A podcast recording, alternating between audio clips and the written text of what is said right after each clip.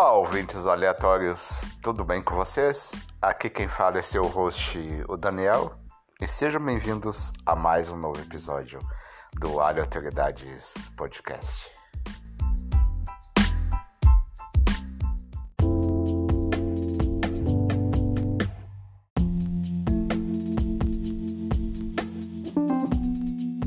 Hoje recebemos o Felipe Moreira, ele vai fazer um passeio na história, educação e pelas religiões afro. Espero que vocês gostem.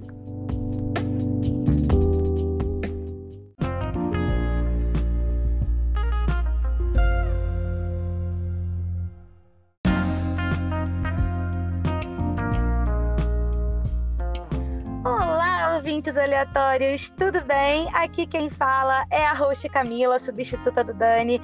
E hoje nós estamos aqui para aprender, eu não vou nem falar, é para aprender, para abrir a caixinha, para desmistificar, para conhecer, para ter um monte de informação nova. Eu, pelo menos, já assim conversando com um convidado antes, já aprendi muito, imagino o que, que vai rolar aqui hoje. Hoje a gente vai falar sobre religiões afro-brasileiras e a gente convidou uma pessoa incrível. Ele é professor, pesquisador graduado em História, especialista em História do Brasil, mestre em História Social e doutorando em História Moderna. Ou seja, a pessoa sabe de tudo e veio falar aqui, veio dar uma aula pra gente.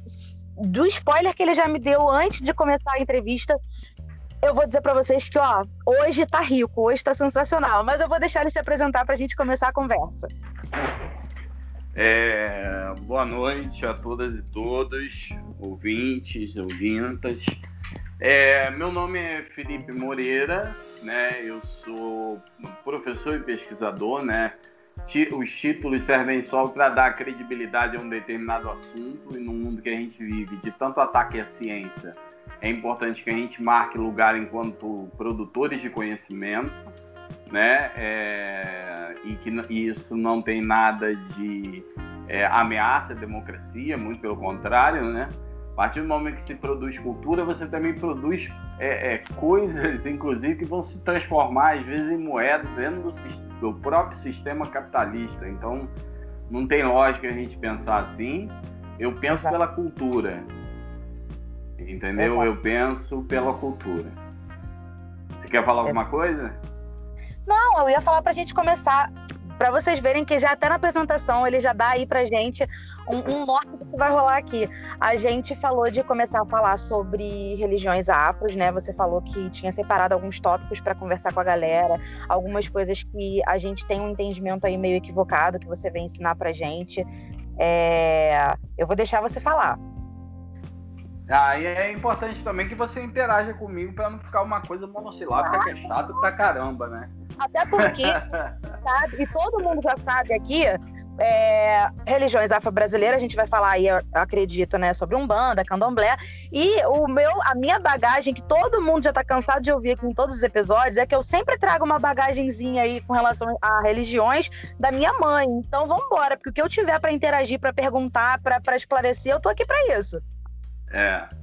Bom que a, que a sua mãe conhecia uma referência que eu passei do Pierre Verger, que é, o, na verdade, a minha vida, o que eu vou falar um pouco da minha trajetória. Antes de qualquer coisa, eu queria falar que dentro das religiões de matriz africanas, nós temos a figura de Exu, e Exu, né, pensando todas as possibilidades epistêmicas do caminho de Exu, Exu é, na verdade, o, eu sempre costumo dizer que é, é como aquela música do Raul Seixas, né? O início, o fim e o meio. É uma circularidade. Então a gente vai interagir a partir dessa circularidade. Entendeu? É, é, é, é, um, é um fator de comunicação. Nós estamos no, nos comunicando. E Exu é o senhor da comunicação. É, é, muito diferente, por exemplo, do que as pessoas chamam de pombagira, que tem a sua origem, que geralmente é conectada a Umbanda, né? Que a gente pode falar mais à frente. Mas, é, inicialmente... Eu ia te perguntar isso. Você falando agora Exu, esse Exu que você está falando, é referente a Umbanda ou Candomblé? Ou de forma geral? Pois é, esse Exu que eu estou falando especificamente é o deus Yorubá da comunicação. Então ele é referente ao candomblé. Mas dentro do candomblé existem os candomblés, né? Candomblé Angola, com candomblé Gigi, assim como várias denominações religiosas. Né, a Sim. despeito do, né, das igrejas cristãs, são pentecostais, né, neopentecostais, igrejas novas, as, as religiões têm sua, suas diferenças. A, a, questão central dentro das religiões afro-brasileiras é que elas sofrem um racismo, principalmente epistêmico, né? E aí eu vou falar o que é epistemologia, para não parecer que a gente está falando, né, aquela linguagem que alguém. É para todo mundo. É, exatamente. Epistemologia é mais ou menos uma ciência que estuda o conhecimento, né? É, é, de forma bem genérica, assim. Então, é como a gente interage com esse conhecimento que a gente tem. Né? Eu estou pensando nisso. Né? Então, dentro da circularidade também. É um Sim. Deus. Na Umbanda está conectado aquilo que genericamente, com todas as aspas, é chamado de povo de rua. É, Hoje... esse contato que eu tive, que eu até comentei com você, que eu conheço pela minha mãe, que é o povo de rua. Pois é, o povo de rua tem outra configuração, aí pertence a Umbanda, porque cada religião tem suas especificidades. Eu falei que eu gostaria de falar das religiões, é, falei com você, né, que eu, eu poderia fazer uma, uma, uma questão introdutória sobre as religiões afro-brasileiras, porque eu detenho um conjunto de, de saberes, né, que me diz que todas essas religiões né, pertencem né, e nascem né, num contexto da escravidão. Sensacional. Entendeu? Todas vieram da África e contextualizaram no Brasil. É, a questão não é pensar é, que é, esse é um outro mito das religiões, é bem legal você tocar nesse assunto, e aí a gente já está na circularidade, tá vendo? A coisa da circularidade que inclusive é trabalhado por uma é, pedagoga já falecida, chamada Zoida da Trindade, e que eu tenho uma amiga agora, Gisele Rose, que está fazendo uma, uma um, um, trabalho maravilhoso sobre ela, né? Depois é um spoiler. É, ah. é pois é. E, e, e, já estamos trabalhando dentro da circularidade, quer dizer, você me pôs uma outra questão. Né? O que, que a gente pode se Qual é a sua questão? O que, que você tem a dizer sobre isso? Você, Camila? Então, é, é o que eu falei. Eu, eu aprendi, inclusive na escola, tá? Eu também comentei isso com você. Eu aprendi que as religiões afros, elas, elas vieram, afro, que a gente tem hoje, afro-brasileira, foram os escravos que chegaram aqui, eles trouxeram a religião deles. Vou falar exatamente como, como aluna, como eu aprendi. Eu aprendi isso em história. Sim, aprendi... porque a, a gente vai desconstruir isso. Isso, é. isso. Eu dei uma lidinha também em algumas referências que você me deu, e foi até proposital, porque eu vi que lá estava bem diferente do que aquilo que a gente aprende na escola, né? É. E eu acho isso muito louco, porque, fazendo só uma observação aqui, que eu sou professora, eu sou formada em pedagogia, e é muito louco porque a gente sempre, eu sempre questionei isso, inclusive foi tema da minha monografia do meu TCC, é, questionar conteúdos que a gente é, ensina para os alunos, gente, ou seja, você constrói com aquele aluno, especialmente nas séries primárias, né? Porque você tem aí uma construção, por exemplo, o descobrimento do Brasil, você ensina para os pequenininhos aquela coisa bem básica, né? Ah, o Pedro Álvares Cabral chegou aqui sem querer e aí descobriu o Brasil. E aí depois que você ensina, você, ou seja, você dá a criança concretiza aquele, aquele conteúdo, aquele aprendizado e depois você tem que desconstruir aquilo com a criança. É, são, são caixinhas, né? Pra que caixinha, parece que o seu cérebro. É, é, é, isso mesmo. Você não ensina de é forma correta desde a, o início. A, a escola é muito chata. Já começa a quebrar um tabu aí. É, Exato. Eu, é, eu, eu repenso a educação. Eu penso que a gente está agora nessa questão da pandemia, a gente pode ter contato com outras pessoas, e isso foi muito importante para mim, que também estão pensando nessas tecnologias da educação, são pessoas muito boas, né, que estão aí batalhando, lutando Sim. ao meu lado, inclusive, para poder divulgar conhecimento de qualidade. É isso aí. Entendeu? Mas há tudo que a gente não quer, a gente não pratica, ou melhor, a gente desconstrói, são esses valores eurocentrados de transformar a cabeça numa gavetinha. Exatamente. Isso é muito difícil. Isso é muito é. difícil. É, e o que eu bato Entendeu? na testa é a gente não pensar só nisso, tá? Por exemplo, no Fundamental 1 e 2, ensino médio, numa graduação. Eu acho que isso tem que, já tem que mudar quando a gente fala em educação, em, em, passar um conhecimento já completo, desconstruído do que, do que depois você vai desconstruir, você ensinar isso desde os, do, das séries iniciais. Porque, de novo, eu falo, eu cansei de ver alunos falando assim, ué, mas a gente aprendeu lá na primeira série, na antiga primeira série, né? A gente aprendeu lá no primeiro ano que era assim, mas por que, que o professor está ensinando agora de outra forma? Então, assim, é, um, é, um, é, um, é uma educação desconexa, ela não se casa. Tem que ser uma continuidade, entendeu? Você tem que ensinar de forma correta, completa, com os termos corretos, claro, adaptando para a maturidade daquela criança, mas você tem que ensinar do jeito que é desde o início, desde pequenininho. Se vai ensinar a história do jeito que ela é, por exemplo, agora, vou, você me perguntou qual é a visão que eu tenho disso. Eu vou falar o que eu aprendi na escola. Agora você vê, você está aqui para desconstruir. Pra... Não era para ser assim, entende? Não, não é era. claro que não, porque a gente está trabalhando dentro da circularidade. Exato, é, é, mas eu tenho certeza que a gente vai tentar abordar o máximo possível. A gente já está desconstruindo, na verdade. Exatamente. É, o fato de você não me colocar como detentor oficial do saber ou seja, alguém que não tem poder de escuta, né, que não vai saber te ouvir, é um fato fundamental para você desconstruir. Ou seja, eu estou falando sobre, né, estou falando demais sobre não falar e ouvir também. Não, mas é importante, é. né, para o pessoal entender. Não é, não é tipo, ah, não é uma palestra, não. A, a gente aprende trocando. Às trocando. vezes a minha ensina, ensina, sei lá, um monte de ouvinte e assim vai. É isso. Sim, sim. É então, é importante que é importante e é importante que se pense que essa escola, que talvez seja uma escola é, que eu penso afro-brasileira ou afro-ameríndia, né? Porque a gente tem que pensar também nos donos da terra, os Sim. indígenas, que aqui estavam primeiro do que, to do que todos e todas. Né? É, é muito importante entender esses saberes. Então, você pensar nessa, nessa desconstrução. Então, vamos começar lá o nosso processo de desconstruir, né?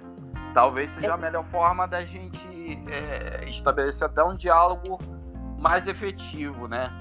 Sim, é, Exatamente. Então, já falei da figura de Exu. A, a segunda figura, para mim, é muito simbólico. É muito importante marcar isso e dizer porque eu acho muito engraçado para você como é que eu. Pra, aí vamos desconstruir. Porque uma coisa que eu vou fazer, você pode ter certeza, Camila, é implicar. Eu implicar.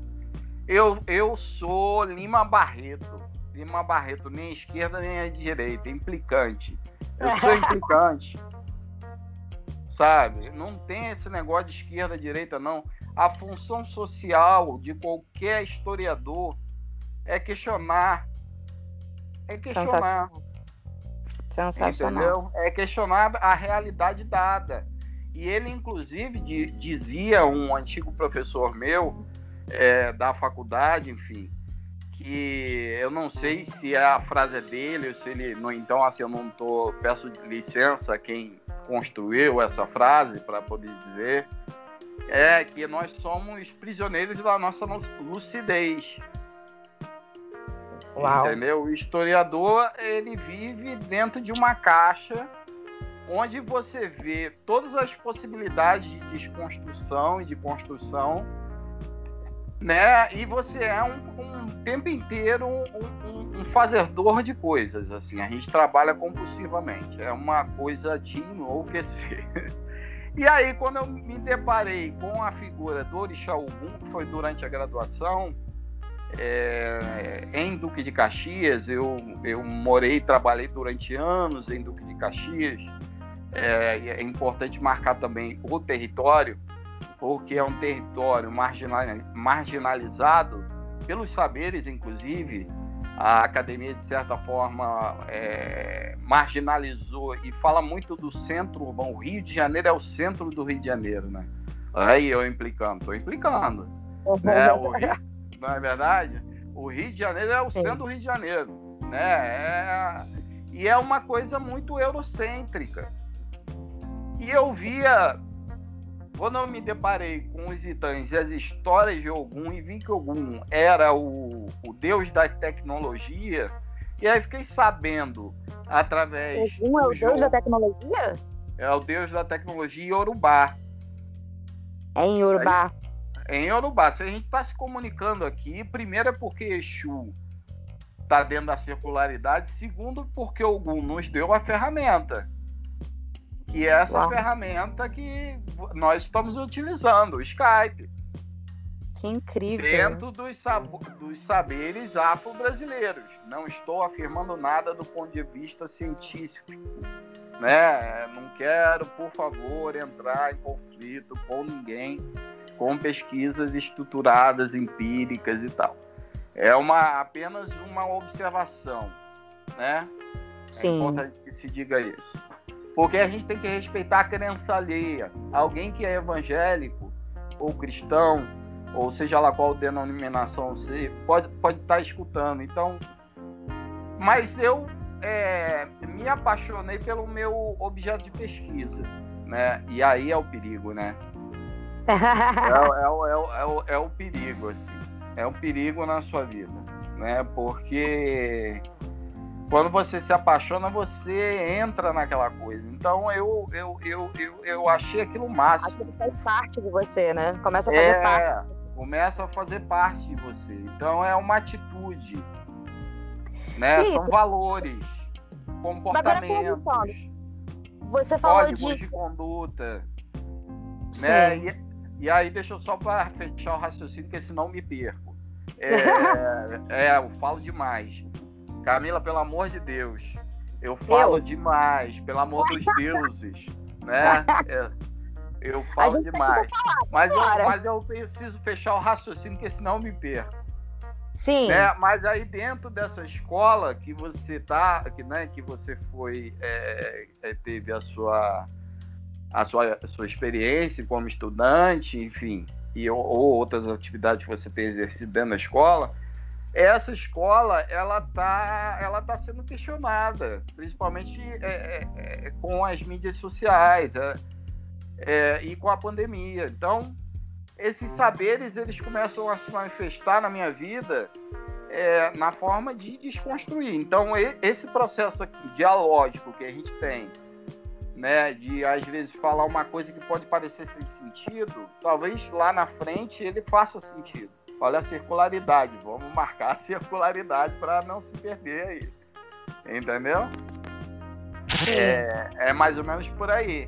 Então a escola hoje ela está sendo questionada e o professor e a tecnologia passam a ser é, ter papel fundamental na transformação de vidas que podem estar dentro de casa sem uma, uma ideia nova para trocar. Porque aprender é legal. Quem foi que disse que aprender é ruim? Verdade. Já é. começar com isso também, né? aprender é legal. O problema é a grande questão é como. Então, algum também entra aí na minha vida, porque aí eu começo a dar aula na escola e ter atitudes de um guerreiro. É. né? É. Eu, eu, eu começo a ter atitudes de guerreiro. Claro que eu paguei altos preços por conta disso, inclusive racismo religioso não posso dizer a você que é, que assim que não errei, claro que errei, né? Mas eu digo a você que eu sou um construtor, então eu chego no espaço onde todo mundo está organizado, aquela coisa fúnebre.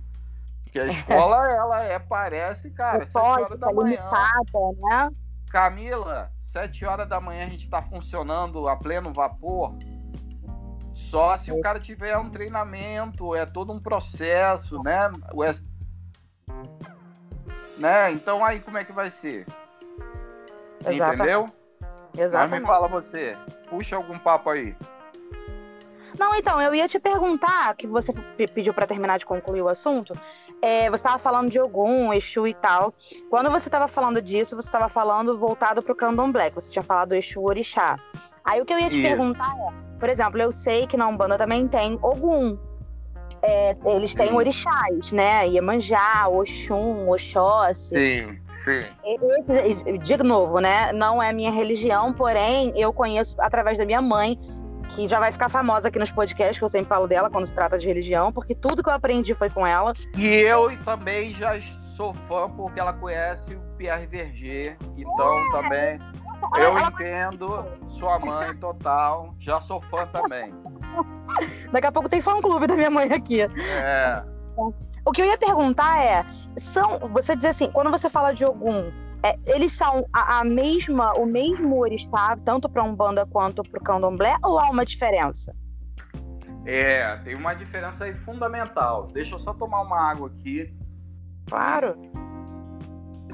Uma diferença que é fundamental. Primeiro, que São Jorge é um santo católico, né?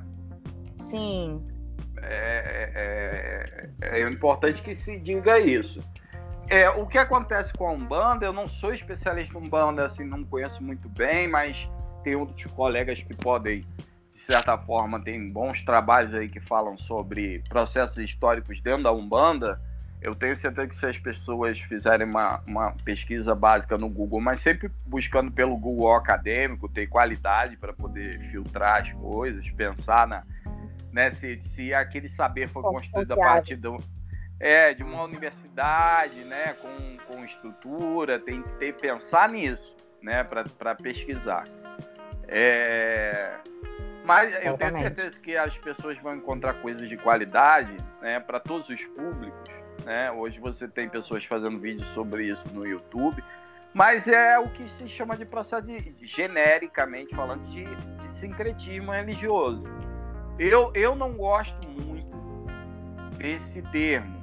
Ele está em desconstrução. Eu, eu esse assunto que eu dei uma assistida naquela live que você tinha me indicado e o, o eu não vou lembrar o nome dele, mas o, o rapaz estava tava falando, ele fala, né, que o é, Eduardo é, Posidônio. Isso, ele fala que é meio equivocado, né? Você, é, ele, ele inclusive discorda desse sincretismo que falaram que, que, se criou, né? E aí já entra um pouquinho no que você me contou que você também queria falar que eu não conhecia, que é o catolicismo africano, não é isso? A catolicismo é, negro. Ele é aquela pessoa, o Eduardo Posidoni, que é a live que você viu no portal História da Escravidão, fazendo referência ao História da Escravidão e ao grupo A Cor da Baixada né, parceiros aí nessa jornada. É... Ele é a melhor pessoa para te falar sobre isso, mas geralzão mesmo, não posso falar, né? No geralzão, é... hoje em dia a gente sabe, a gente tem fontes, né, que, de que há sim, sim, é, um catolicismo em África, né? Já antes da, aí é, é importante marcar tempo, tá? A gente está falando antes, antes do processo de escravização sistemática de pessoas para as Américas. Sim. Antes. Entendeu? Então, teoricamente, se você tem lá um catolicismo, vieram para cá pessoas escravizadas que tinham conhecimento desse catolicismo. Né? E, e, e, que de certa forma já tinha entrado ali naquela mistura naquela. naquela é, eu, eu penso na África, eu penso num grande caldeirão, sabe? Onde tem tudo de bom. Né? É. Mas a gente não pode esquecer que também eram sociedades hierarquizadas. É, é, é, é, é não pode perder a noção de que havia naquela época desumanidade, né? Não posso dizer que não, não houveram massacres ou coisas de briga, mas é engraçado, né? Aí vamos, vamos implicar, vamos embora? Vamos dar uma implicada, até falando do catolicismo negro e tal. É legal você assistir um filme europeu, né? Vamos pensar, um filme de Hollywood que uhum. tem lá, cara, desculpa, pode estar tá fazendo barulho aí, é um barulho do ar-condicionado, desculpa ouvintes, é, mas aqui onde eu tô, é, tem um problema aqui que eu preciso ficar com o ar ligado né? Mas é só pra é melhorar o som. Carioca é, é, Aqui no Rio de Janeiro é calor o ano inteiro, então. É. Cara, não, o Rio de Janeiro é uma coisa muito louca no tempo, né? É uma coisa muito Mas, louca no tempo.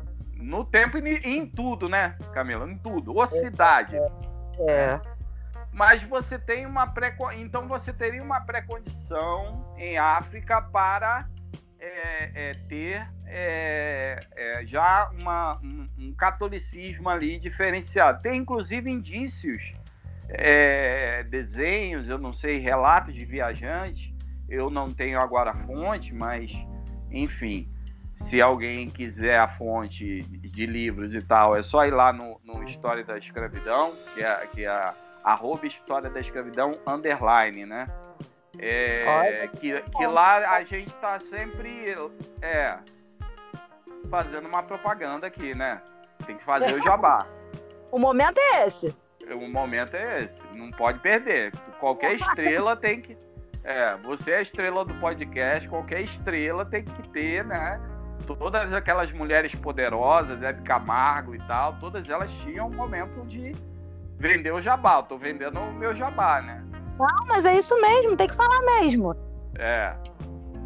é... E aí, o que que acontece? É... Dentro desse processo, você tem lá pessoas é, dizendo, inclusive, que você tem culto mariano, né? Que seria né, é, é, em relação à Ave Maria, né, em relação a algumas irmandades, e, e tinha nossa Senhora de Marfim, né? Talhada em marfim. Então você. É, mas eu vou te dizer, eu vou te dizer uma coisa que tem a ver com a educação agora, né? É, que, que para mim é minha, minha, minha. Eu acho que a nossa função enquanto professores, enquanto pesquisadores que estão é, muitas vezes ligados à universidade, seja pública ou privada, que, são, que levam a pesquisa muito a sério, né? A gente tem que marcar sempre um, uns, uns tópicos assim. Mas isso graças a pesquisadores brasileiros, muitos brasileiros, é, que foram lá para fora estudar, né? Que vieram, trouxeram saberes de lá, né? E, e, e assim, mas isso é, é, uma questão fundamental porque a gente vai começar a entender os códigos dentro das religiões matrizes africanas. Você começa a entender agora que a coisa é muito mais diversificada do que a gente pensa. Então, você segregar sincretismo, misturou uma coisa na outra. Parece uma coisa meio, vamos entrar num acordo aqui, vamos assinar um contrato. É, vamos... Exatamente. Eu vou falar que foi assim que eu aprendi, tá? Eu exatamente. Eu, eu, eu acredito. eu acabei é, eu aprendi na escola. Eu aprendi na escola que a Umbanda nasceu como? Isso foi eu aprendendo na escola, gente, aqui no Rio de Janeiro, aqui na Taquara. É, eu estudei minha vida toda aqui, escola pública.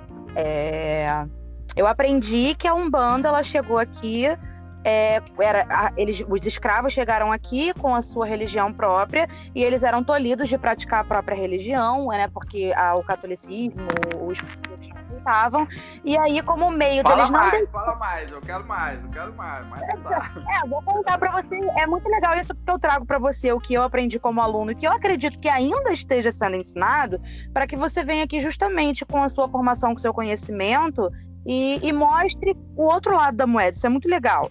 É, esse foi o conhecimento que eu tive. E aí que os escravos chegaram aqui com a sua própria cultura, com, a sua própria religião, e os portugueses não aceitavam isso, né? Eles batiam, enfim, matavam, se, se pegassem eles fazendo lá os ritos deles e tal.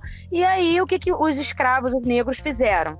Eles começaram a, a, a sincretizar, ou seja, fizeram associações aos santos católicos e quando, tipo assim, chegavam alguém, né? Tipo, os portugueses viam, na teoria eles estavam lá com a Nossa Senhora, mas na verdade eles fizeram um sincretismo onde Nossa Senhora, sei lá, uma das Nossas Senhoras é Iemanjá. E aí, na verdade, eles estavam mantendo a, a, o rito deles a Iemanjá, só que meio que disfarçando né? É, mas, mas, mas, a grande questão aí, se você ver, isso, isso demorou, isso pode ter acontecido em algum momento e alguém contou um mitozinho, uma historinha oficial, entendeu? E para facilitar a vida, pra, reduzir as possibilidades do indivíduo fazer escolhas. Isso é uma forma de, de matar o conhecimento. Entendeu? Hum. É uma forma de matar o conhecimento, porque a nossa cultura é eurocêntrica. E a cultura eurocêntrica, ela é uma cultura que, que diz que só quem tem. Quem é, é aí é uma outra questão, até para a gente falar de religiosidade que só quem detém um conhecimento escrito é detentor de tecnologia. Entendeu? Sim. É, é só. É, e aí, aí sempre ficou essa narrativa de que ah, os escravizados chegaram aqui, tradição oral. Não, não. Eles se organizavam. E Entendi. se rebelavam, e lutavam, e construíam coisas coisas para as pessoas usar. Trabalhavam, muitos em, em condições é, de escravidão, claro. A gente está falando de um dos maiores translados de pessoa da história humana. É... Né? Talvez para mim é o maior, né? Que são 12 milhões de vidas em média, na média. É. Né? Porque a gente tem uma taxa de nós vamos. Historiador, historiador é maníaco dos números também. Né? Então, é, e aí eu entro na parte do, realmente do meu doutorado, porque o que eu escrevo nesse momento que eu estou escrevendo é sobre o processo de identidades, a, é, a formação das identidades num contexto específico do Rio de Janeiro. Né? Então, os meus saberes de candomblé também vêm de pesquisas pessoais em conhecimento escrito. E o que eu vejo o tempo inteiro nessa, nesse, nessa coisa é que sempre colocam eles como não, sabe? Ah, não, a tradição oral. Entendeu? Sim. Sacou? Sim, ah, sim, tradição sim. oral. E o que a gente está vendo, e o que já tem livros, tem fontes, inclusive, fontes da, de época, que é tudo ao contrário que eu estou falando é verdade, é, eu estou implicando mesmo. A escola tem que ser repensada para estudar as coisas, para explicar as coisas, para tornar o conhecimento mais legal. Agora, vou te falar uma coisa: a Sim. gente não pode também impor um modelo. Né? Vamos pensar na escola e começar devagar. É um processo, né? né? processo de, de construção, de diálogo com a sociedade, o tempo inteiro de interação. Mas eu, eu, eu e aí eu penso essa escola, claro, afro-brasileira, né? Mas eu não, mas como projeto pedagógico, eu não estou pensando nessa escola enquanto uma escola confessional. Assim, vamos pegar os valores civilizatórios e colocar na bandeira da escola. Qual o problema nisso? Entendeu? Sim. Mas isso geralmente não acontece porque o, o, o, assim, tudo que é produto de quem. E aí entra a questão do racismo, sobretudo, tudo que é produto de uma cultura negra é algo que vale o que é branco, eurocêntrico. Né? Eu vi que vocês gravaram um podcast aqui com uma pessoa sobre educação antirracista. A educação antirracista Exatamente. Educação antirracista é, é isso, é uma atitude. Eu, e eu acho que qualquer ser humano pode ter. Eu não estou pedindo nada demais. Entendeu? É, eu não estou pedindo nada demais. Isso. Eu até te contei isso. Ela fala sobre, é, por exemplo, muita gente fala sobre a importância da educação religiosa nas escolas e tal, né, para ter o ensino religioso. É, e ela fala, ela, poxa, é, das poucas das experiências que eu tive, é difícil você ver falarem das religiões é, africanas na quando se fala de trabalhar religião na escola, dificilmente você você vê alguém pedindo por essa por essa por esse ensino pensando nas religiões afros, né? Tá sempre pensando voltado mais para o cristianismo e tal. E ela, ela fala isso, né? Que é legal você falar com as crianças da. da já, isso faz parte do projeto dela, da, da, da, educação antirracista. Você trabalhar sim a religião afro, ela existe, ela está aqui. Muitos, ela fala isso, ela, quantos alunos, às vezes, os pais são da, de religiões afros e a criança está estudando na escola, está tendo aula de religião e não se sente representada, não, não é falado, porque de uma certa forma, ainda, infelizmente, e assim, eu não consegui assistir a live toda da, que você me indicou, mas eu achei incrível é, que ele fala isso também, né? Que ele acreditem se quiser, ainda existe muita perseguição é, aos templos religiosos, né, é, de, de origem africana ainda você vê muita gente quebrando, enfim, existe um preconceito, existe aí um, um sei lá, um, as pessoas olham com, nossa, um, um termo que a gente até falou é também padrão, sobre né? É o padrão. É o padrão. Por exemplo, ninguém fala mal do budista, né? O budista pode qualquer coisa, mas tem um padrãozinho lá, chiquezinho, numa caixinha do budista, legalzinho e tal. Não tô, óbvio que eu não estou generalizando, generalizações é um problema, mas tem um, um, um padrão. E tudo que está dentro do contexto da escravidão foi demonizado. Entendeu? Exato, que é do lado africano, que está do lado africano, foi demonizado. Exatamente, exatamente. E, e, e, é um tabu, né? Eu sou professora e eu, eu, trabalho com Fundamental 1, né? Da criança de primeiro ano ao quinto ano. E era muito comum quando você tinha um aluno que falava que era da religião ou que o papai e a mamãe eram, é, ah, meu pai é da Umbanda, ah, minha mãe é tocando. A, a reação das outras crianças, seu pai é macumbe... macumbeiro, é uma ofensa. Pois Olha lá, é. ele é uma... A gente até conversou sobre isso, né? Eu não sei se você é. já ouviu aqui no Rio isso, mas é muito comum. Gente, mas é tão esdrúxulo. Não, mas eu, eu acho que o termo em não. si. É, já ouviu termo... a expressão que, ah, macumbeiro, a palavra já diz, macumba, é má. Se fosse boa, seria. Oh. Nossa, é. é. Eu, hoje já tem, é, isso é importante falar, uma é, pessoas muito inteligentes, né, e, e, e enfim, que pensam e estão trazendo uma questão que é, que é assim que eu já li no livro do, do mestre Ney Lopes, que é você de certa forma internalizar alguns estereótipos, né, e defendê-los, né? É, é, então hoje a gente já pensa na macumba como a batucada da esquina, que né, vai lá e pega uma cerveja e coloca o Exu, né? Tem o Exu, o povo da rua, né? das almas, enfim. É, é, é, aí, mas vai pro candomblé, tem a, a, questão.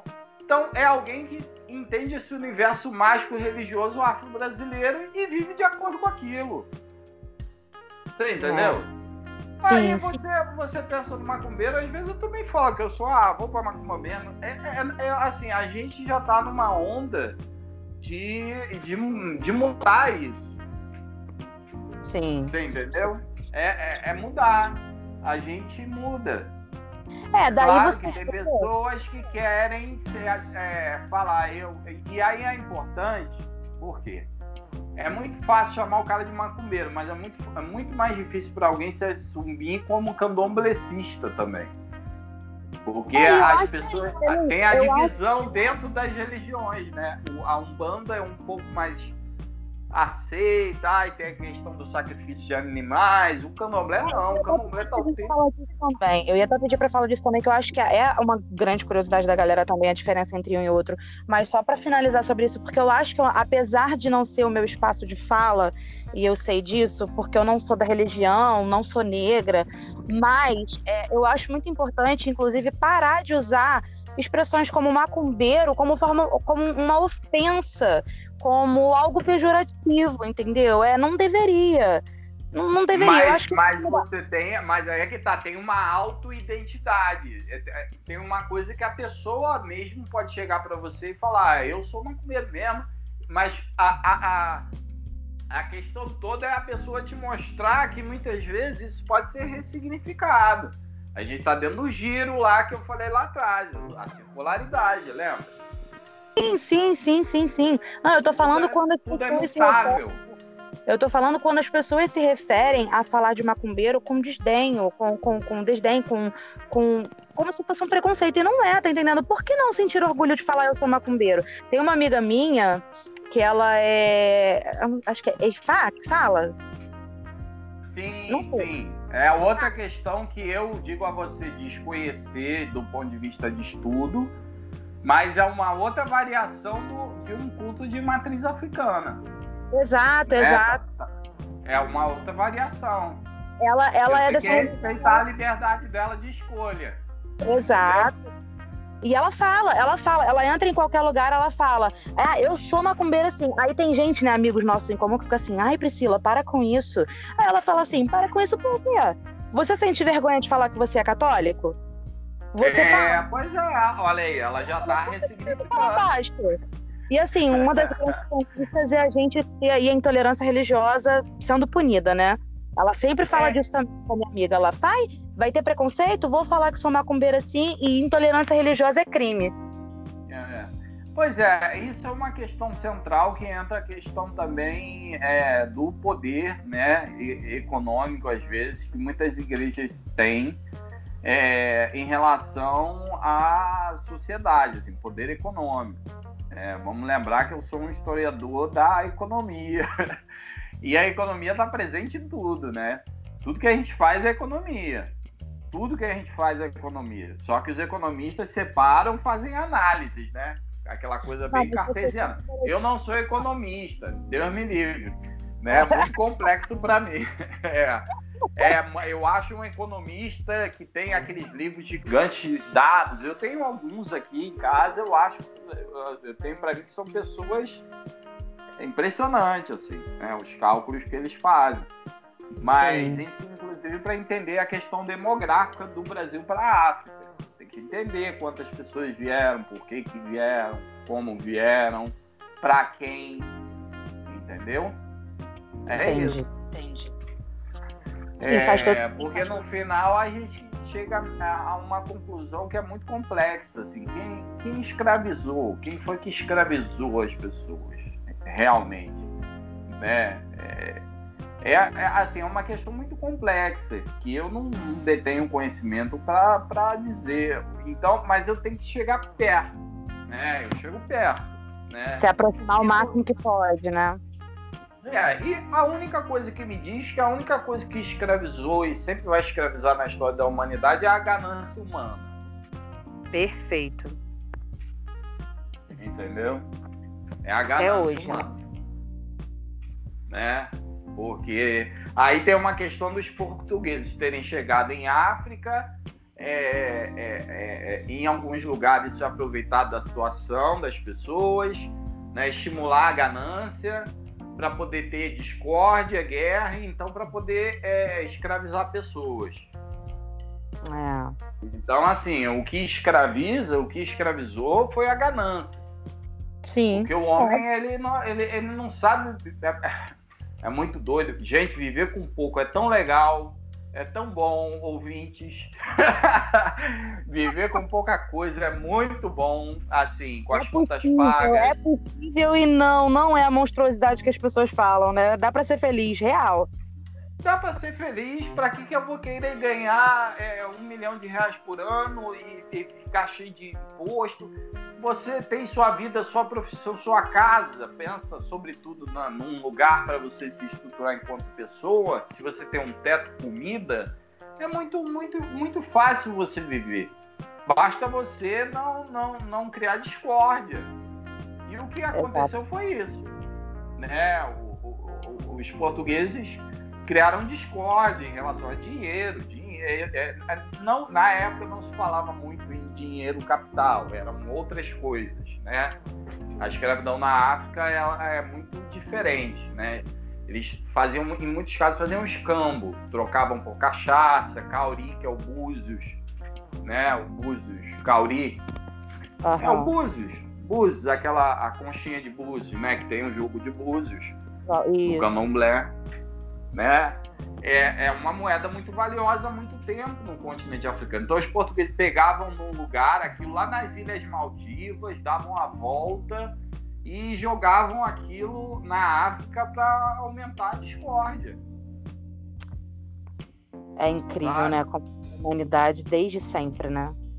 É, é, e isso em outras culturas, mas eu também não posso ficar falando em coisas que eu não conheço. Isso também acontece em outros contextos, né? Na América Espanhola, né?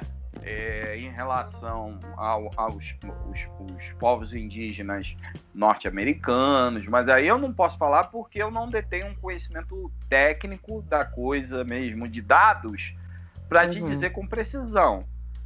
Mas o, é, o que, o que mata as pessoas e o que destrói a humanidade é sempre a ganância do homem e a, a necessidade. E aí, homem, eu estou falando enquanto entidade mesmo fantasmagórica, né? É, do, do capital, porque ah, é o homem, né? O capitalismo tem essa coisa do desbravador, é até para desconstruir o, é o macho alfa mesmo, sabe? O desbravador, é. essa coisa meio, né, que força essa masculinidade tóxica, inclusive, força o cara a ser a, escroto o tempo inteiro. Traça é... um modelo, né? Tem que seguir aquele modelo, enfim. Pois é, cara. Traça um modelo, você tem que. A única coisa que você tem que ter na tua vida é, é as necessidades básicas do ser humano de subsistência e de uma forma honesta. Exato. Né? E conseguir pagar suas contas para viver. Mas a ganância e, a, e, a, e o poder naquela época é, estava em cima das pessoas. Hoje em dia ainda está, óbvio, né? Mas é de uma forma diferente. É, naquela época comprava-se pessoas para ter poder. E eram pessoas de África que vieram para cá que trouxeram esses saberes sobre o, as religiões afro-brasileiras e sobre tecnologia. Eu não sei se você já viu aí na, na sua rua, em qualquer lugar aí que você passeie em Jacarepaguá, isso pode acontecer. E aí eu tô falando demais, quando você quiser parar, você fala. Né? É, é, não, mas é muito bom a gente ouvir. Eu sempre falo isso, o convidado é chega, isso. É, chega, é, daqui a pouco pode dar um branco, vontade de fazer xixi, esse tipo de coisa que acontece na vida de qualquer indivíduo, mas eu tenho consciência disso. É, você já deve ter visto nessas ruas aí, provavelmente, é uma figura do ferreiro. Do ferreiro, sim. É, é o cara que faz o portão da sua casa. Entendeu? Sim. É o cara. Não tem muito aqui no Rio de Janeiro? Muito, é, muito. Muito, não tem? Né? Tem em vários lugares. Na Bahia também tem muitos. Então, é, você vê, esses saberes vieram da África. Olha que incrível! Tá entendendo? E, é, e, e o meu orixá, né, de, né, que eu sou filho dele, né, ele é o deus da tecnologia justamente porque ele trabalha o ferro, e o ferro representa a tecnologia. E é muito legal você ter um deus. Legal você falar isso, porque eu ia falar isso, que minha mãe sempre falou que Ogum ele era o deus do metal, do ferro, do aço. Aí você falou da tecnologia, agora você linkou, agora sim, ó. Ah! Pois é, então é como eu disse, a gente está falando aqui, é, é, eu não sei se eu falei isso em algum momento, através de uma ferramenta tecnológica. Então, na minha con concepção, cosmovisão africana, religiosa, né?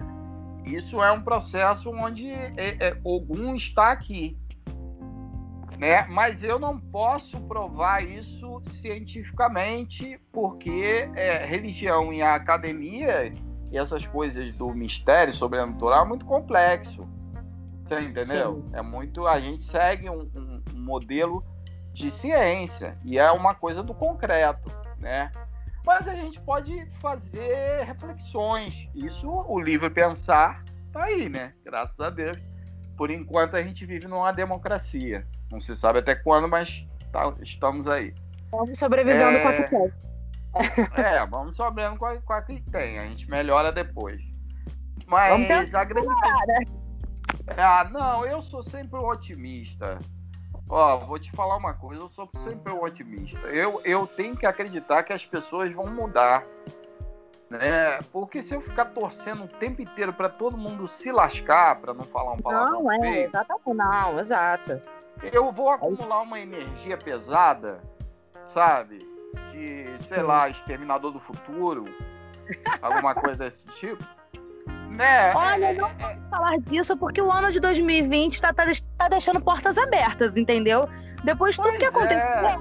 eu não descarto a possibilidade do Exterminador do Futuro. Então, não vamos dar é. ideia.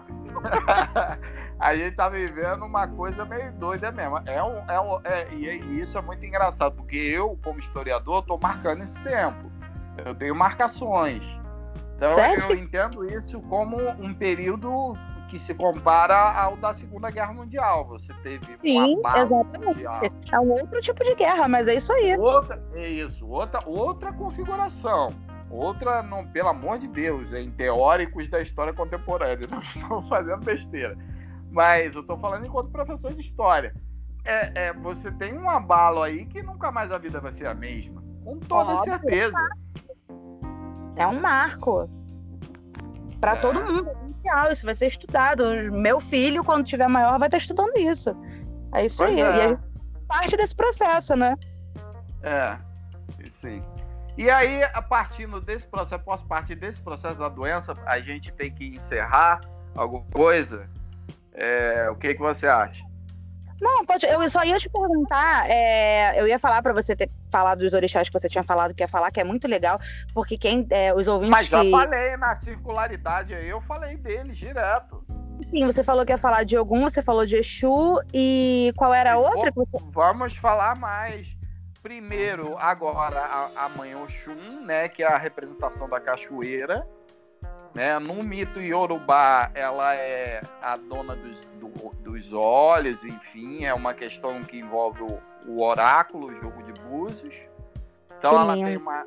É a mãe, né? É, é, é, é, a deusa da fertilidade, né? Não tem nada a ver com deus, deus, deusa do amor. A galera acha que Mamãe Oxum é a deusa do amor, né? É, ela é do amor materno Total. Assim. Total, amorzão de mãe. Mas porque ela é a deusa da fertilidade, né? Ai, gente, que... Ela é a deusa da fertilidade. Maravilhoso. É, são, são, são contos que quando eu, eu, eu tô falando para você agora, eu tô vendo você toda curiosa para poder saber. Às vezes eu chegava numa sala de aula, aí eu vou te falar o implicante, vou te contar umas histórias implicantes. É, é, eu, eu, eu, tenho uma música do Tom Zé que eu vou, vou tentar me lembrar da, da letra, mas é assim: eu estou explicando para poder confundir, eu estou confundindo para poder esclarecer, estou iluminado para poder guiar, estou ficando cego. Pra... Sabe, é uma coisa meio trocadilho que ele faz da desconstrução. É, eu, tô, eu, eu, eu não consigo ficar num lugar se eu não tiver condições de desconstruir alguma coisa. Tá certo, é, é isso aí. Né? Por isso que eu, eu. E aí eu tô falando em educação. Porque também tem uma coisa da escola. Né? Eu, eu posso dar aula numa escola católica, eu tenho que seguir os nortes da escola. Mas trabalhar dentro da diversidade é uma coisa da humanidade. Exatamente. Então, se você quer ser um ser humano, você tem que ter diversidade na escola. Certíssimo. Certíssimo. Tá entendendo? Você não pode segregar religiões. Você pode, inclusive, tem escolas, já trabalhei em escolas católicas, fui muito respeitado. Você tem escolas que você fala sobre essas coisas. Então, tem espaços. A questão é: todo mundo tem direito a essas informações?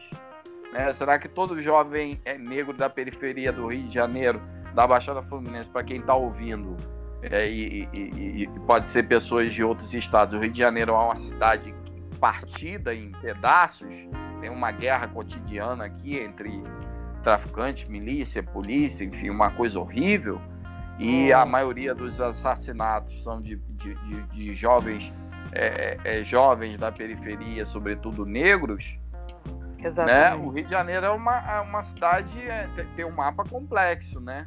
Muito, né? muito. É muito complexo. Então, dentro da escola, para ser implicante, eu trabalhando na Baixada Fluminense, eu fazia umas, umas, umas conexões com os alunos, por exemplo. Ah, a questão dos orixás, eu, eu trabalhava também a questão dos signos. Não estou dizendo, vou marcar mais uma vez o lugar dentro da circularidade aí. Vai anotando, anota aí. os marcos da, da, da circularidade para a gente não se perder, porque a ideia é que um assunto volte, a gente está rodando, né? Sim. É, a grande questão é, é, dentro dessa, dessa, desses saberes, eu chegava para os alunos e falava, ah, a deusa tal é, é, tem pessoas que falam de signo, ah, sagitariano, ariano, que não sei o quê, e não tem problema. E quando é orixá, tem problema. Pessoa dizer que faz ter orgulho de. Não é verdade? Você não concorda comigo? Sim, faz sentido. Faz sentido. Mas não é a mesma coisa. Claro. Porque também tem o, a questão é, é, oriental, que eu também não vou entrar porque eu não sou especialista, mas é diferente, o calendário, inclusive, tudo é diferente. E Nossa. nós estamos aí com a China, né? O mundo, o mundo tá tão diferente e a única coisa que acontece é, é, é, a, é o pulsar da diversidade. Então, quando eu falei com você aí agora, você ficou ah, que lindo e tal, que não sei o quê, porque a criança, quando ela tem acesso, e aí, é claro, tô te chamando de criança. Eu ia falar muito obrigada, porque fiquei lisonjeada. Eu tô te chamando de criança, mas eu tô te falando o quanto que é importante os mecanismos, né? De ensino. Sim, né? sim. E sobretudo que o professor tenha condições de ser alguém que leia, porque eu, para ser um leitor voraz, eu sou sobretudo um leitor voraz, eu tive que pagar um preço alto na minha vida. Né? É, é, então é muito complexo você também gostar muito de conhecimento, né? É uma coisa assim que as pessoas têm que saber equilibrar a vida, trabalho, enfim. Eu confesso é. a vocês que eu não sou não, trabalho 24 horas por dia. Daqui a pouco vou acabar o podcast, vou começar, eu, estou trabalhando no artigo. Ah, Porque agora, é, agora porque depois de anos que eu tô vendo o resultado da minha pesquisa sair, né? Porque a pesquisa tem isso, ela, ela tem etapas, processos, né? É, não é? E é sério, Mas, né? É, é. É, então, assim, a gente falando de, de Oxum, né? Que aí a gente entrou nessa questão dentro da sala de aula de comparar as, as questões. É, mas eu, a gente falou também, eu acho que eu tratei com você, antes da gente falar de Omolu, né? Eu não vou entrar muito no mérito dessa questão do que é o que não é, em que condições, porque isso é muito diferente dentro de cada religião, sabe? Então, uhum. mesmo cuidado que eu tenho com. É, por isso que eu te perguntei, quando você começou a falar dos orixás, eu falei assim, é, qual. Eu tô não, falando. É, eu tô falando. Porque a galera deve ter essa curiosidade, que eu ia te falar assim, ah, é, quando a galera tem, é, às vezes não conhece, mas tem curiosidade, queria saber, eu ia falar, por exemplo, diz assim, do candomblé, que é o que você frequenta, não é? O candomblé, né? A sua religião? É, como indivíduo agora não, pelo amor de Deus, né? Pelo amor dos deuses. Eu sou um cara que eu tenho mania de estar tá sempre em contato com o cosmos, assim, de alguma forma. Mas, é, eu, mas eu sou uma pessoa que eu sei separar muito bem Outro dia eu vi uma série, achei bem interessante, não me lembro o nome, não me pergunto que eu vou, mas estamos no giro, marca o lugar, estamos girando aí, vamos girar. Estamos no giro.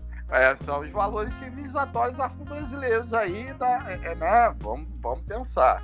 É, que, tinha, que era uma viagem espacial e que tinha. Ih, minha gata chegou aqui agora é, é... Ah, o, Dani, o gato do Dani sempre faz participação também nos podcasts quando ele grava. É... não, ele faz tagarela toda a vida.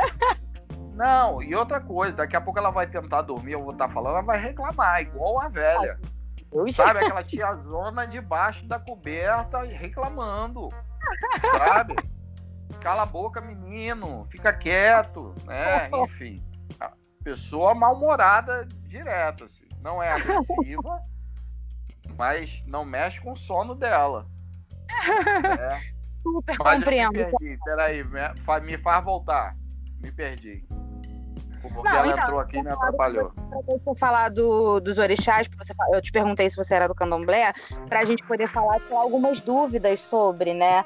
Aí você falou que ia começar a falar de Umulu, mas que você não ia entrar no mérito.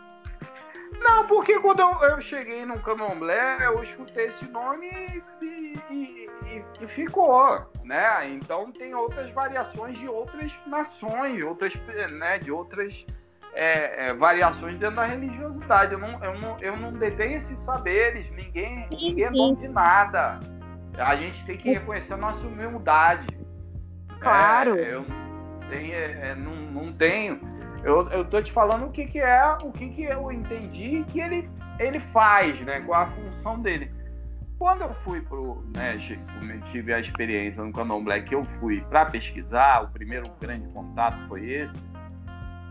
É, eu assim, eu também, é, de certa forma, é, e aí quero fazer referência ao Quilombo Quilombá, que faz um trabalho maravilhoso lá em Magé, né? É, assim, eu, eu queria entender porque tinha uma religião, tinha um Deus que, de certa forma, tinha uma questão ligada à doença. Né? Sim. Curiosidade.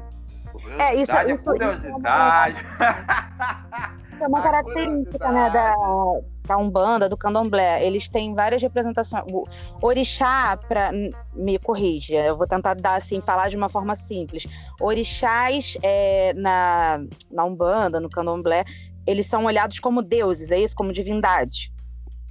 Pois é, são deuses sobretudo ligados a elementos da natureza. Natureza, isso que eu ia falar. Minha mãe sempre falou que eles são elementos da natureza, cada um tem o seu lugar, né? A Iemanjá é. tá no mar, tá nas águas salgadas. Isso. A Oxum tá nas cachoeiras, na água doce. Isso. Que o europeu tinha, matou, depois desceu matando de todo mundo, né? Matando os deuses das pessoas.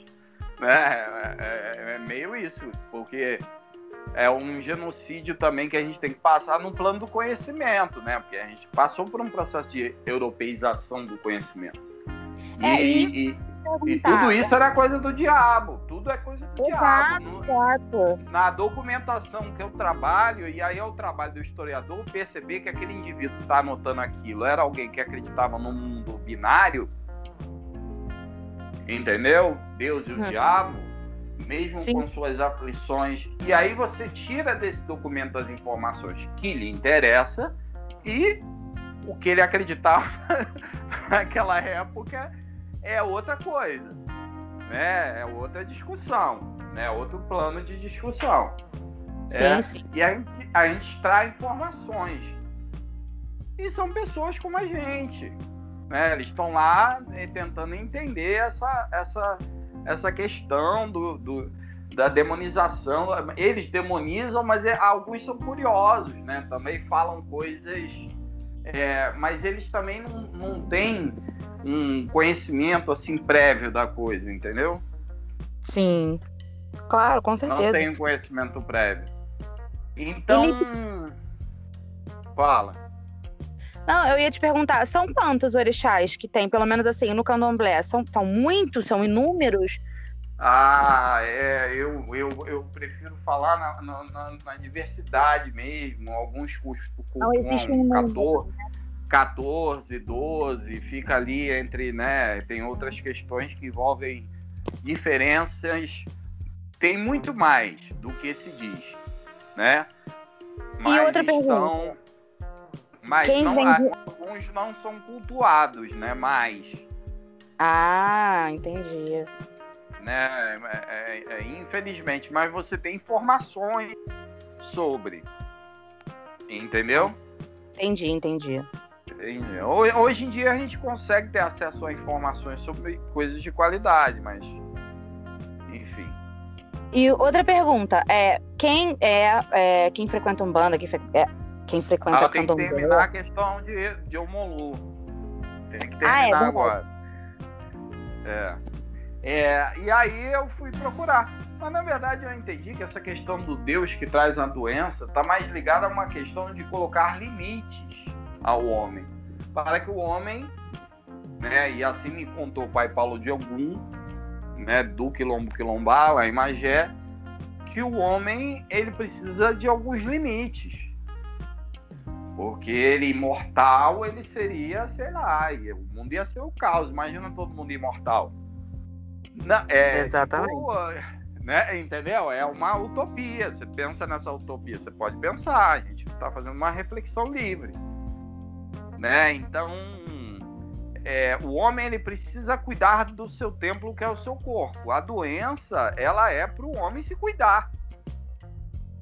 E aí eu tô eu tempo inteiro também que isso não incomode as, as pessoas. Eu tô falando homem porque eu tô falando de ainda, né, de uma questão antropológica. Sim, sim. Né? Eu estou também falando de uma questão histórico-antropológica. Né? Eu estou falando enquanto espécie humana, porque a ciência ainda não inventou um nome dentro daquela linha de darwinismo lá que a gente estuda, aquela coisa chata, sabe? É, da, da evolução das espécies, porque a evolução das espécies é muito mais do que aquilo, né? Muito mais Sim. coisa, muito mais. Muitas outras coisas mais maravilhosas para se pensar. Né, do que somente aquela linhazinha ali, ela é importante para a gente entender, mas o homem ele está sempre em transformação. Sim, e aí eu, eu digo homem que a gente vai morrer. Em um momento a gente morre como mito. A gente deixa de existir, a gente é uma poeira cósmica. Que versão bonita, né? É isso mesmo. Ó, o poeta Mário Sérgio, eu, eu, chamo de poeta, mas na verdade é o filósofo Mário, Mário Sérgio Cortella, porque eu, eu gosto de olhar ele como um poeta. Eu sei, talvez ele não goste desse título, mas eu vejo, né, eu dou, eu, ele gosta de Mário Quintana, então, enfim, eu gosto também de Mário Quintana. Mas o Mário, o Mário Sérgio Cortella, ele, ele trabalha uma série de questões a respeito disso, e ele fala que se, se todos os insetos do mundo reivindicassem o seu lugar, que é teoricamente dominado pelos homens, pelo homem, né, na sua arrogância, é, patriarcal, machocêntrica, né, os donos do poder que eu estou falando, Sim. É, resolvessem é, tomar o seu lugar. Acho que é 50 bilhões de insetos, sei lá. Ele fez, deve ter feito, claro, um homem da erudição dele fez uma pesquisa e tinha esses dados. É possível fazer isso através de matemática, né, através de dados, é, esse cálculo é, matemáticos, por favor, é, tornem a matemática também um, algo um pouco mais legal de se trabalhar, né? Porque a ela matemática é muito pode facilitem a nossa vida.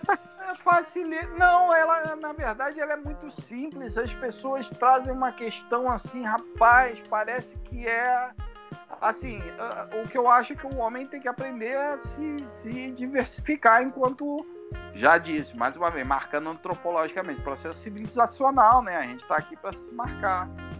Claro. É, é, não é uma conversa, o que a gente está tendo não é uma conversa de cima para baixo. Você, é, é, e também eu não preciso falar com você é, é, é falando com você com, com uma necessidade de me colocar dentro das, das duas questões, entendeu?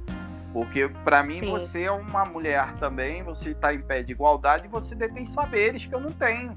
Então eu estou aprendendo com você. Então você aqui é a representação da mulher. Quando eu falo homem, é, é, de novo vou marcar o lugar, é, eu estou falando do patriarcal lá, do, né, do, dessa, dessa questão do patriarcal que a gente tem no mundo, assim. Né? Ainda há uma disparidade entre homens e mulheres que é terrível. É, então eu tô, eu tô chamando a atenção e dizendo que é uma coisa ruim. Não tô dizendo que é bom. É, é mas esse, que não é legal e que é preciso melhorar, né? Exatamente, tomara. A gente está apontando os erros, as falhas de caráter, tem que ter esperança, é aquilo que eu falei. Não? né? De muita coisa. Exatamente. E a Romulo tá aí para resolver, porque ele realmente veio, e aí fazendo até um link, ele veio derrubar esse mito desse homem que tudo pode. Mas isso acontece, pode prestar atenção, e aí não é teoria da conspiração, né? É... é, eu não sou um teórico da conspiração de forma alguma, eu sou um homem da ciência que tem uma religião. É possível que eu tenha uma religião dentro da ciência que eu estudo, eu separo o que é religião eu estudo a economia né, dentro de um período recortado, que é o, é a, a, o período colonial, e estudo demografia. Então, o que eu sei de candomblé é realmente algo da minha experiência como pessoa, e eu aprendi lá. Então, para mim, é um lugar de saberes. Sim. Entendeu? É um, é um lugar de conhecimento. Então, é, é, é pensando através dessa lógica de, de Homolu, de tempos em tempos é, o mundo tem essa.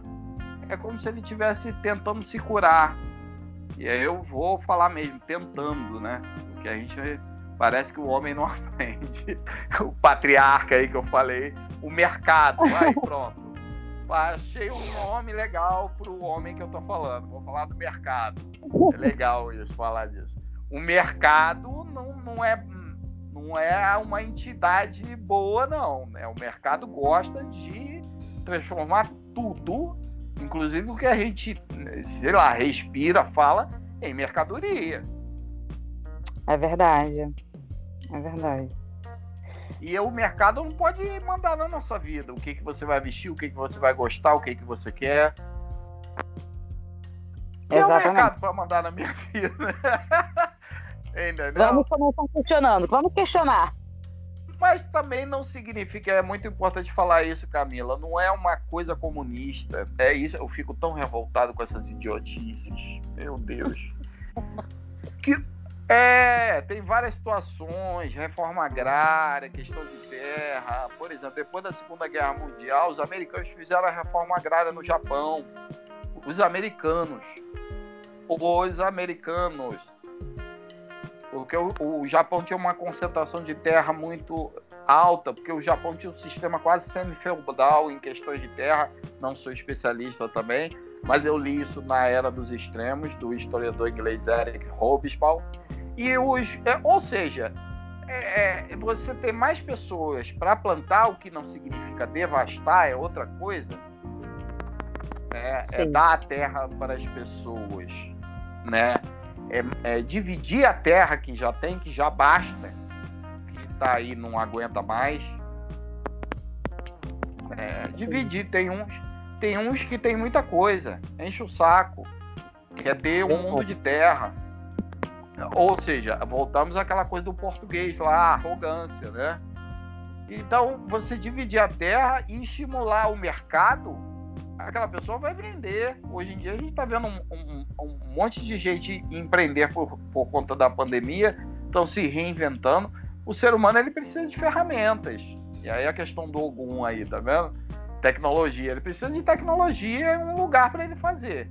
Se ele não quiser fazer dentro daquelas condições de humanidade, aí é um problema da subjetividade dele, eu não me meto. Mas a função da, da, da humanidade deve ser mais olhar para essas questões, entendeu?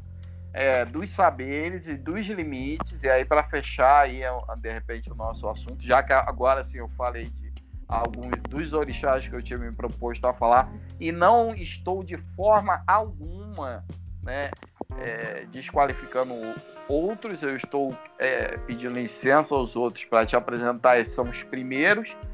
É, também digo que já me coloquei à disposição caso alguém queira perguntar de, de falar um programa sobre os outros. Posso pensar em alguma coisa, ou, ou uma pessoa, ou alguém que saiba de repente falar. A gente não pode, é, é que nem eu falei, eu não posso deter o conhecimento de tudo. Eu seria arrogante. Toda pessoa que acha que sabe tudo é arrogante. Exatamente. Aprendi demais com você hoje. É, é isso aí. É uma troca. É uma troca. É muito importante a gente entender os limites humanos. Exatamente. Entendeu? É... Pode falar. Ah, fala Não. alguma coisa. É, não, eu ia, eu ia falar isso, né? Que se você for parar para pensar, a gente veio para falar de religião afro. É, é, muito legal, é até uma forma legal da gente fechar. É, uma, eu sempre tento fechar com uma, com uma conclusão, com uma reflexão da, da conversa. Mas tá tudo conectado. É, eu ia falar isso. É incrível que quando falando de religião é, afro-brasileira, é você literalmente entender e falar da história, né? e não é só abrir a caixinha eu estou falando aqui é, como minha experiência de quem aprendeu com o que você trouxe, tá? Porque muita coisa eu não conhecia. É, o catolicismo é, afro, negro, eu não conhecia, nem sequer sabia que existia. E é muito legal que a galera agora pode pesquisar, sabe que existe, né? É interessante. Então, assim, você falar de religião para a galera que vai ouvir, eu falar assim, pô, eles falaram bastante de história. Sim, falamos de história, porque tá ligado, né? A religião. Eu sou professor de história. O que eu não, tô dando é. é, é falar é da, da religião é entender a história. Se você, você não pode simplesmente falar da, de religião sem saber a sua origem. E, claro. e a, a, a, origem é isso. E você falou sobre os orixás, alguns deles. Foi muito legal, foi muito rico, assim, é, é, de aprendizado mesmo, de história. A gente falou de política, para vocês verem como tudo tá linkado, né? Foi o que você tá falou para mim. Tá, tá linkado é a, economia, tá linkado à sexualidade que você tinha falado comigo, tá linkado a é. tanta coisa. Não é só ah, religião. Você quer fechar com isso? Você quer que eu também. Tem essa questão que eu tinha. Eu acho que eu não entrei muito nesse mérito. Mas eu acho que é bom até para a gente falar e, e, e, marcar lugar. Novamente, estão me dando a circularidade. A pauta foi dita e é importante que se fale, porque eu me propus a desconstruir. E essa é a minha função dentro daquilo que eu entendo das minhas subjetividades, né? os caminhos que eu sigo. Né? É, é a questão da homossexualidade da religião. É, a gente tinha falado nisso, tratado disso antes. Eu, é, é ah, que, é, os estereótipos, né, que tem muito. É, ah, a pessoa entra porque candomblé vira homossexual e, e, você tinha tratado. Isso é um tema muito delicado. Eu não sou um especialista em gênero. Eu vou te dar uma visão que eu entendo enquanto religiosa, tá? Uma visão dentro dos meus, dos meus saberes que não significam nada. É uma poeira cósmica. Eu estou nesse momento jogando uma pedra no lago. Né? Sim. Entendeu? Para ver se faz algum sentido. Mas pode não fazer. Talvez eu tenha que repensar algumas falas minhas a partir do que eu ouvi. É, como o, o Dani, ele é filósofo, né? Ele, e ele fez um, um, podcast aqui especial falando sobre verdade absoluta, né? E que é incrível, é, é, lindo, é lindo de se ouvir. A verdade é essa, não existe uma verdade é. absoluta. Né? Não, mas a... sempre abertos, estejam sempre abertos claro. a, a, desconstruir o que tem verdade. Gente, ela é mutável. Ela é mutável. Desconstruir é tão legal quem disse que, que, essa coisa quadrada que a gente vive é, é, é legal? Agora, uma coisa é você tem que ter responsabilidade com o, o, o, o que os outros pensam. Aí é você com você, com a sociedade. As leis estão aí para estabelecer essa questão, mas, sobretudo, respeito à diversidade.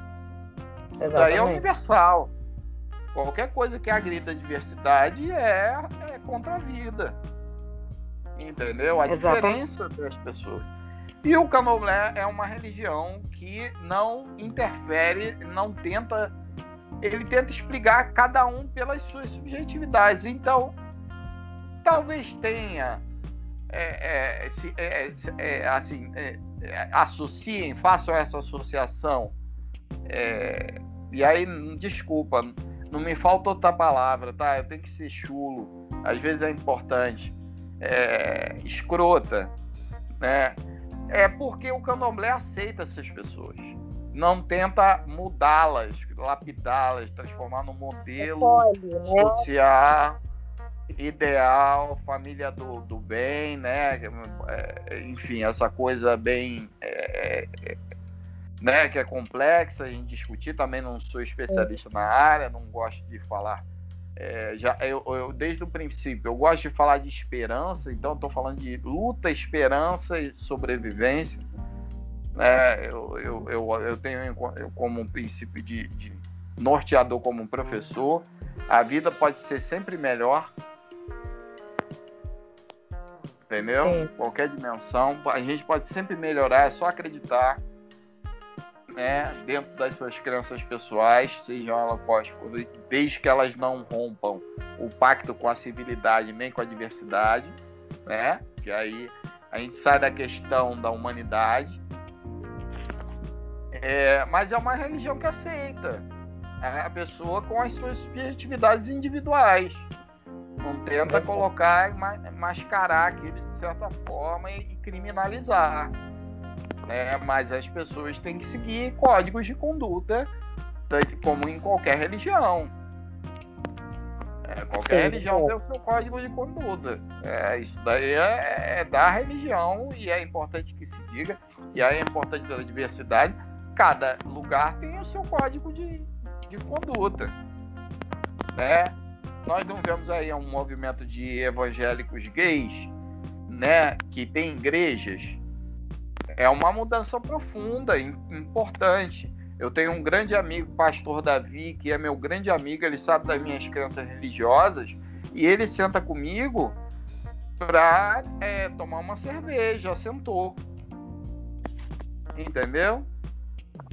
E, e, e, é, e é uma pessoa adorável. E é um homem cristão. No, né? Mas que não agride. Sim, sim, sim. Entendeu? Então é, é, é, é, repensar a sua prática enquanto indivíduo. Todo dia de manhã, bota sua cara no espelho. Aqui eu vou me despedindo de você dando um esporro de professor na humanidade, usando a sua, a sua ferramenta dada através da tecnologia, que é segundo o meu pai, algum, né? enfim, é, a humanidade para a gente tomar vergonha na cara, parar de ser muito vaidoso, sabe? Parar de ser escroto, tentar ser um pouquinho melhor com os outros. Exatamente. É, já que o, o, o, nosso assunto é religião é, afro-brasileira, eu acho que a gente pode falar agora. Eu falo, assim, a minha visão como de religião, né? Deixa eu só te falar uma coisa. Deixa eu só fechar uma coisa aqui. Olha só. Em nenhum momento estou generalizando e também não estou dizendo, olha a circularidade. Não estou dizendo que em nenhum momento da minha vida eu fui escroto. Porque eu sou ser humano, eu sou falho. Já falei. Várias vezes já errei muitas mas aprendi com os erros. Sim. É, sim, claro. É, como eu estava falando, né, assim, para fechar, é, não só o que eu já falei, que a gente hoje a gente aprendeu aqui nesse, nesse episódio, que é o quanto a história está ligada a especialmente as religiões afros, entender da, de história é entender também da, da, da religião, e quão, o quanto elas estão ligadas assim à sexualidade, à economia, a, a tudo, né? É, é, você abrir a caixinha, a, a cabeça, abrir um pouquinho a caixinha para você conseguir entender. É importante você entender, pra, até para você evoluir, né? A gente quebrar esses preconceitos preconceitos, essa demonização que houve da que ainda existe infelizmente das religiões afros, respeitar a educação antirracista que a Clary falou aqui é importante para isso, porque se você normaliza, hoje em dia a gente está usando muito esse termo, né? Normalizar, não normalizem, é, a gente normalizar, a, a, a inserir como na, no ensino religioso nas escolas junto com o cristianismo, falar das religiões afros, normalizar isso. E é esse processo, desde pequenininho. Não, mas, mas existe uma norma, uma norma aí que eu acho que é aí que eu acho que as pessoas estão esquecendo, Camila. É atentar contra a dignidade e a humanidade. Entendeu? Se a gente, é. se a gente olhar para pensar assim, pô, tudo que atenta contra a vida, a humanidade e a dignidade do ser humano, eu tenho que combater. Pô, isso daí não é socialismo, capitalismo, candomblé, umbanda. Isso daí é nós avançarmos. É. Nós é pensar, não tem nada a ver. Né? É, é, por isso que eu tô falando, as pessoas têm que deixar de ser escrotas, de querer ferrar os outros, de fazer, né, de querer sempre é sempre a ganância, a história da escravidão é uma história de ganância, né? É, é sempre essa questão. A, a, nós vemos aí nos escândalos de corrupção envolvendo questões da saúde, a ganância também, né? Sempre essa coisa, a gente está travado nisso, isso é péssimo. Que as futuras gerações têm que melhorar. Exatamente. E a, cabe a nós, professores, jogar a semente e é, esperar, né?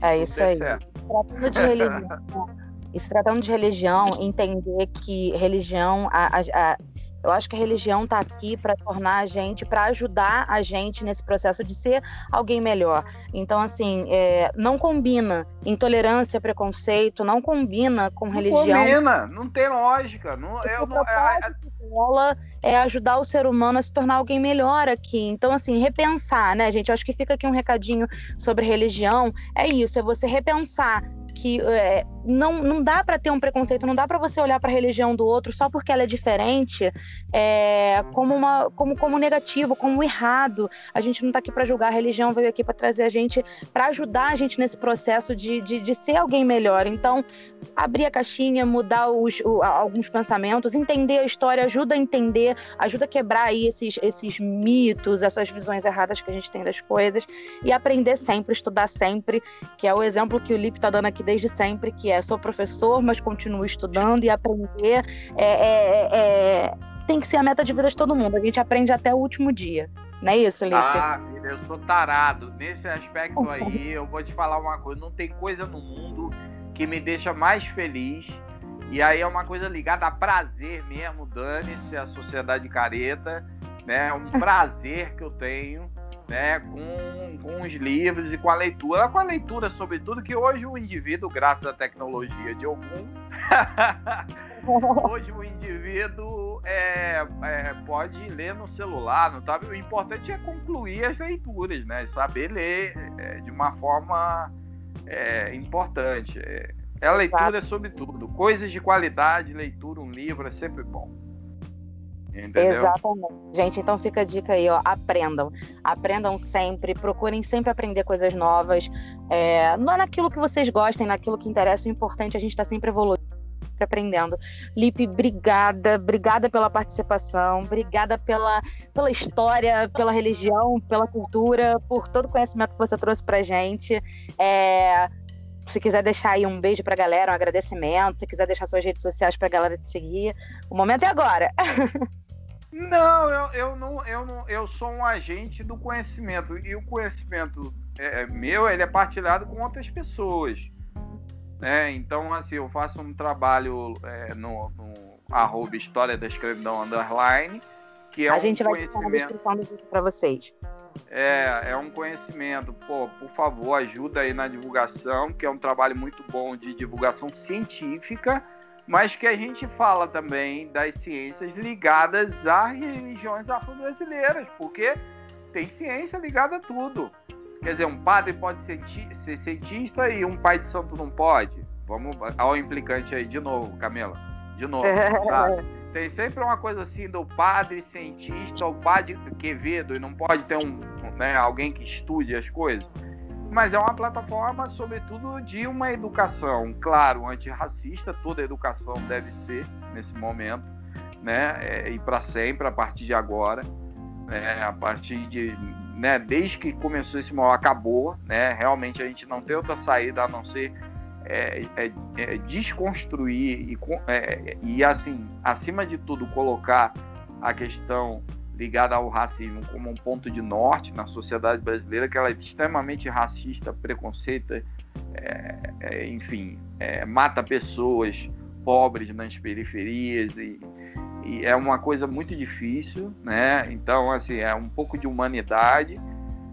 É, o que eu peço é isso. É, e essa plataforma ela é compartilhada. É, lá faço um trabalho. É, eu, é, Carolina Barreto, é, Juliana Lima de Farias, elas são, são, são pessoas. É, eu não, não me lembro agora, a Ju depois vai me matar, mas eu não me lembro se é Juliana Lima. Eu sou péssimo com nomes, eu sou um historiador, você não tem noção. Eu tenho que fazer um monte de papelzinho para lembrar. Eu já esqueci a minha data de aniversário, você não tem noção. Mas outra desconstrução, porque isso é mito. Eu sou um bom professor de história. Eu uso anotações né, de, desses eventos. Mas a contextualização é o que vale. Né? A data é só uma data. Sem contextualização não serve para nada. Nem o nome. Né?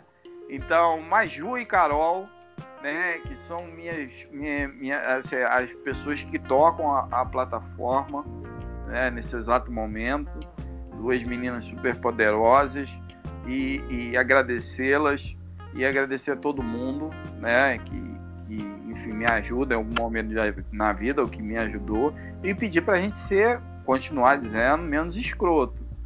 É, principalmente os machões, os homões aí da vida, espancadores de mulheres. Né? Ai, Esses daí, então, tem que cair no, no, no, assim, no limbo né? Desculpa, não pode ser desumano, mas é, tem que, a pena tem que ser severa. Tá bom? Exatamente. Fecha com esse papo aí. É, Felipe, obrigada, ficou incrível. Gente, obrigada por ter ficado até aqui. Obrigada por terem participado também com a gente aqui, escutando.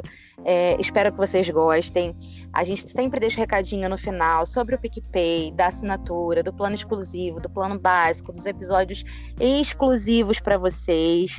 É, tem grupo no Telegram, a gente sempre conversa, troca ideia, tira ideias para novos episódios e toda semana tem episódio exclusivo que o Dani faz só para os assinantes e manda lá no grupo e a galera escuta e a galera interage.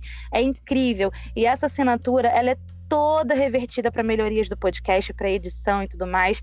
Enfim, quem quiser Tá, tá na descrição do podcast o link do PicPay para vocês irem lá fazer a assinatura. E um beijo para todo mundo. Obrigada por terem ficado até aqui. Obrigada, Lipe. Beijo. Tchau, tchau.